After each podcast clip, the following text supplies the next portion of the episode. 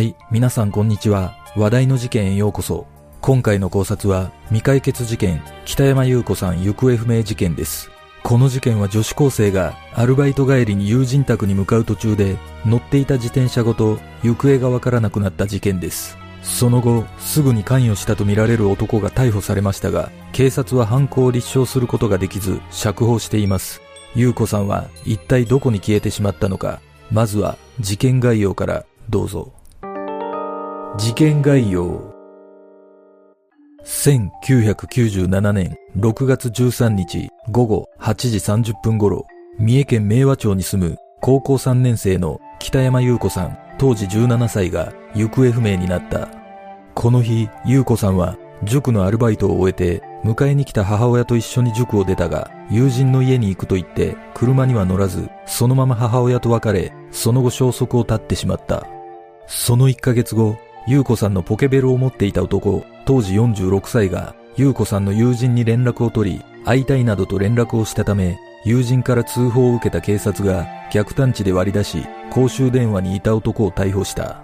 その後の捜査で、この男が事件に関与していると思われる状況証拠が複数見つかったため、警察は追及したが、男は完全黙秘を貫いた。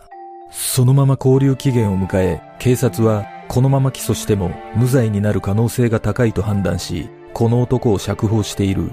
警察は今後もこの男をマークしていくと述べたものの、事件から24年近く経った現在も進展はなく、現在も未解決のままとなっている。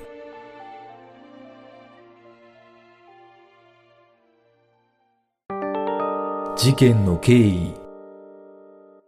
当時、優子さんは学習塾で採点のアルバイトをしており、優子さんの弟もこの塾に通っていた。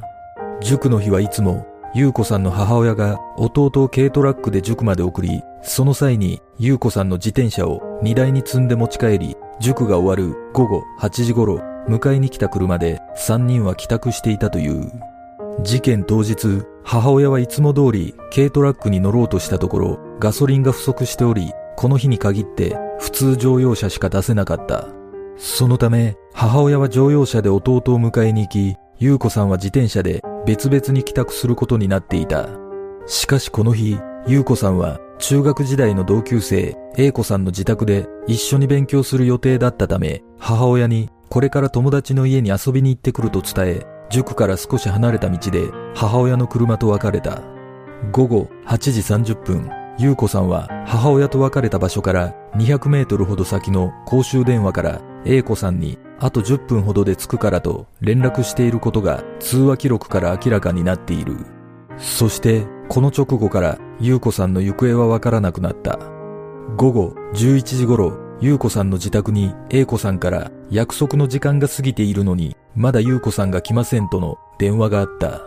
家族は英子さんを交えて捜索を行ったが見つからず、翌午前2時頃になって警察に通報した。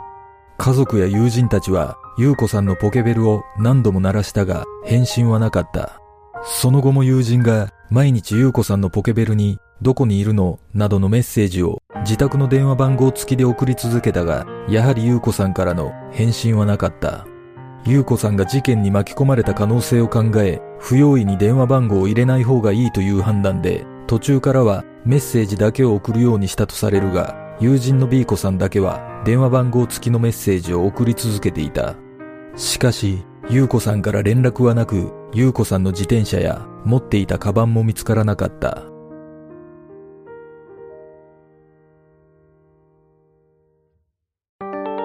中年の男。6月16日、電話番号付きのメッセージを送り続けていた友人 B 子さんの自宅に電話がかかってきた。B 子さんは優子さんからの着信だと思い、電話に出たが無言電話だった。その後も何度か無言電話がかかってきていたが、ある日初めて電話の相手が話しかけてきた。それは男性の声だったが、B 子さんが優子さんの居場所を尋ねると、知らないと答え、ポケベルを拾ってそこに書かれていた番号にかけただけだと話してきた。しかし、次にかかってきた電話の内容は、16日の電話とは話が変わっていた。優子さんを駅まで送ったが、お金がないので5万円貸した。代わりにポケベルを預かった。会いたいと言ってきたため、B 子さんはこの男と会う約束をした。数日後、警察官が取り囲む中、男が指定したショッピングセンターに B 子さんと優子さんの母親が訪れたが、男が現れることはなかった。6月25日夜、男からポケベルを返すから取りに来てくれと電話があり、B 子さんが指定されたバス停に行くと、優子さんのポケベルが置いてあった。優子さんのポケベルには金色の鎖をつけた鈴が鳴る金属製のキーホルダーがついていたが、発見された時はなくなっていたという。これについては、鈴が鳴ることや若い女性が持つようなものを持っていると怪しまれると思い、男が取り外したのではないかと考えられている。6月27日、男からポケベルはちゃんと受け取ったかと電話があった。警察はこの電話の逆探知に成功し、公衆電話前にいた自称露天商の男、当時46歳を逮捕した。電話の声とこの男の声紋も一致し、さらに男のポケットには優子さんが持ち歩いていた青い柄のハンカチが入っていた。この時の男の服装は軽装だったが、夏だというのに両手に手袋をしているなど不自然な姿だったという。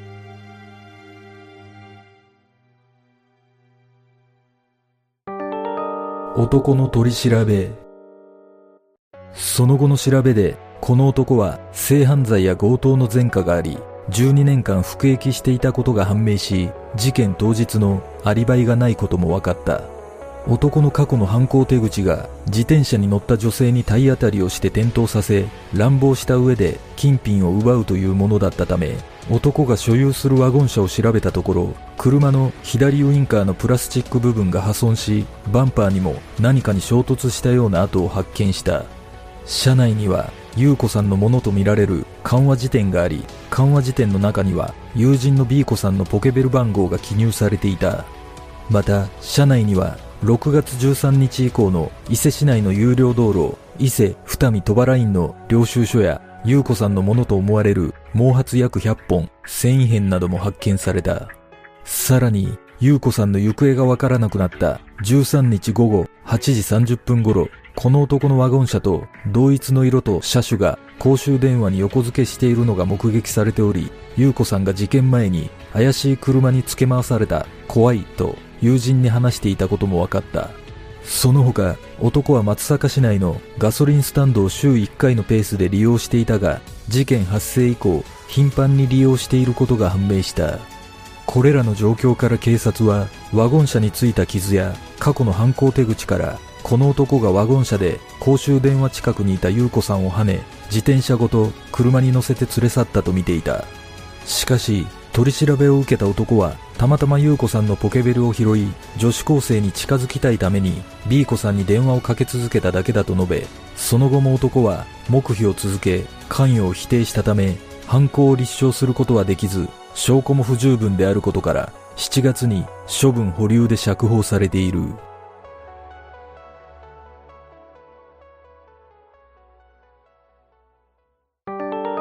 優子さんの特徴。北山優子さんは1979年7月20日生まれで当時17歳だった。当時の身長は150センチくらいの小柄で髪型はおかっぱ、服装は学生服の上下で白いルーズソックスと黒い靴を履いていた。所持品は黒いビニール製のショルダーバッグ、水色の財布、キャッシュカード、定期券、弁当箱を持っていた。失踪時、優子さんはサドルのフレームに自分の名前が書かれた自転車に乗っていたが、発見することはできていない。現在も、優子さんの家族や友人は、情報提供を呼びかけるビラを配り、優子さんの帰りを待ち続けている。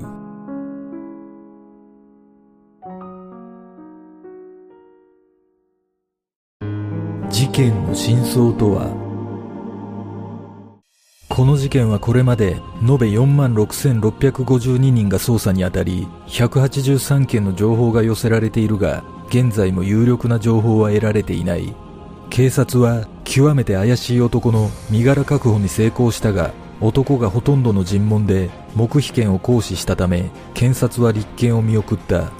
この黙秘については過去に男が取り調べを受けた際の教訓として完全黙秘することを思いついたと言われている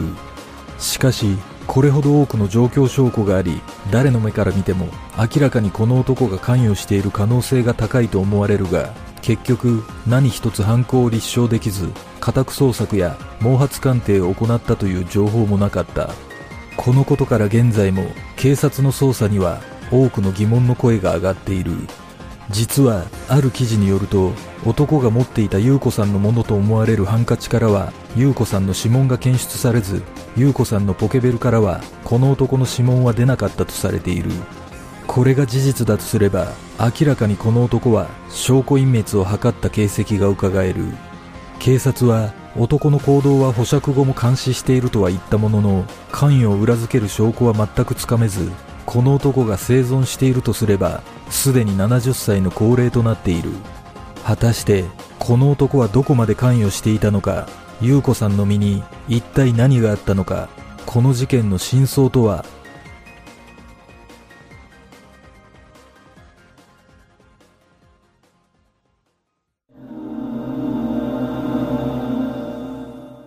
この事件でまず感じることは、疑わしきは罰せずという推定無罪の原則が裏面に出た印象があります。これだけ多くの状況証拠がありながら起訴できなかったというのは、やはり警察の捜査に問題があったと考えるのが自然ではないでしょうか。しかし見方を変えれば、この男が否認し、自白もなく確定的な証拠がない状況では、冤罪を生む可能性もあるため、かなり慎重に判断した結果だとも考えられます。一部報道では家宅捜索を行ったという情報もありますが、これが事実であれば、やはり確たる証拠になるようなものは何も出なかったことが伺えます。しかし、私が少し疑問に感じることは、仮にこの男が関与していたとすれば、ここまで一人で証拠を隠蔽することができるのかということです。捜査のプロである警察の目から逃れるには、誰かの知恵がなければ不可能だと感じるため、もしかしたら単独ではなく複数の人物がこの事件に関わっている可能性があるような気がします。この事件に限らず極めて怪しい人物がいても起訴できないことによって未解決となっている事件は多く存在するのではないでしょうか。この事件に関しては正直犯人について考察する必要がないほどこの男が関与していることは間違いないと感じます。確かに状況証拠だけでは犯行を立証することが難しいのは理解できますが、叩けばいくらでも誇りが出そうな男なだけに、警察はなぜ別件逮捕に持ち込み、根気強く捜査しなかったのか疑問に感じます。おそらく、これだけ怪しい状況証拠があれば、本件での交留期間延長も可能だったのではないでしょうか。この事件に対する警察の動きには、憤りを感じるばかりです。仮にこの男が関与しているならば、優子さんの生存の可能性は残念ながらかなり低いような気がします。この男の過去の犯罪歴から推測すると、自らの欲望を満たすためだけに、優子さんは犠牲になってしまったのではないでしょうか。ただ、一つ不可解な点としては、なぜわざわざ優子さんのポケベルを返すことにしたのかという部分です。はじめに B 子さんと会う約束をしたショッピングセンターに男が現れなかった理由が警察に取り囲まれていることに気づいたからだとすれば、その後の男の行動はかなり矛盾している印象があります。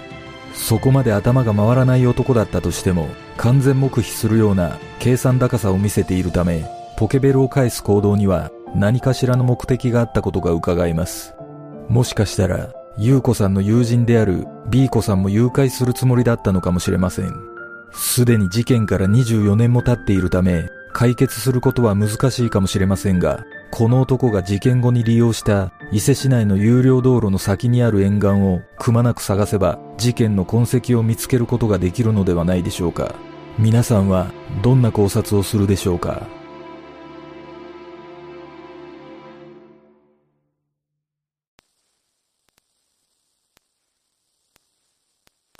では、今回の考察は以上となります。